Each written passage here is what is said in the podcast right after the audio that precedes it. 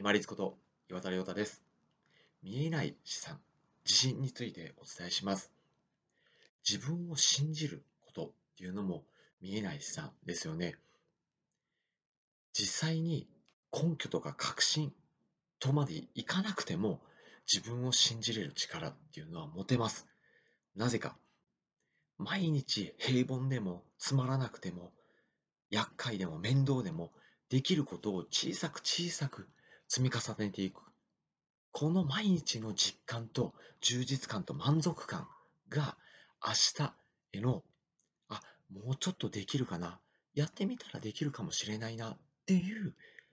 見えないところへの自分を信じる力になるんです。短期的に見てすぐ成果とか結果が出なくても淡々と黙々と続けていく。そしたら、一日終わった後に、特に今日成果とか結果ってすぐ出なかったけれども、自分ができることはやったんだ、やれたんだっていう実感が増しますよね。この実感の積み重ね、層になっている積み重ねが、どんどんどんどん太くなっていって、自分を支える幹、芯、そして自信になってくれるんです。先ほど申し上げたように、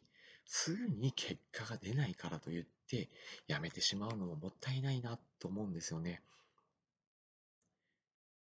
またちょっと話はそれてしまうんですけれども、例えばちょっと勉強して、できればいい学校に入りたいなっていうのも、学歴とか学力とかっていうのも見えない力ですよね。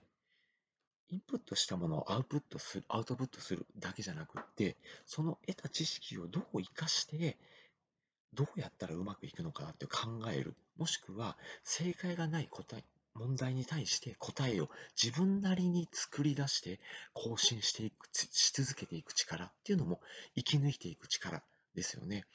そして仮に、まあ、いいところに受かった、いい学校に入れたとしたら、例えば、ひょっとしたらもうちょっとこう、自分がいいと思える会社に入れるのかなっていう見通しを立つ。それも結局自分の生きていく時の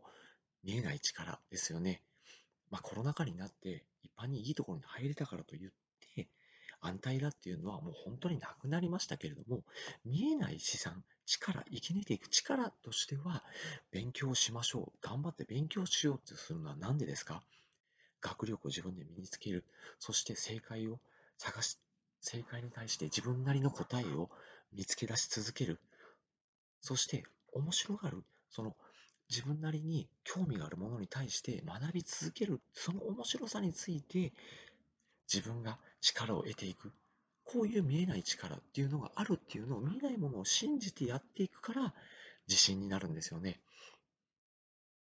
つまらなくても、最初はつまらなくても、面白くなくても、厄介でも、やりたくなくても、平凡でも、すぐ結果が出なくても、地味にずっと続けていきましょう。そしたら、一日終わった時に、あ、今日も頑張れた、今日も頑張れた、今日も頑張れたっていうのが、どんどん層になっていって、幹になっていって、年輪になっていって、太い自分を支えてくれる自信となります。一日を振り返った時に、今日もよく頑張れた充実感と満足感、これが自分を肯定する力、自分を信じる力となって、また明日もちょっとやってみようかな。まあ、なんとかなるんじゃないかな。やってみたらできるかもしれないなっていう自信になります。確信や確証がなくってもいいんです。自分を信じる力、見えない力を蓄えていきましょう。本日もご清聴いただきましてありがとうございました。皆様にとって一日良い日となりますように。これにて失礼いたします。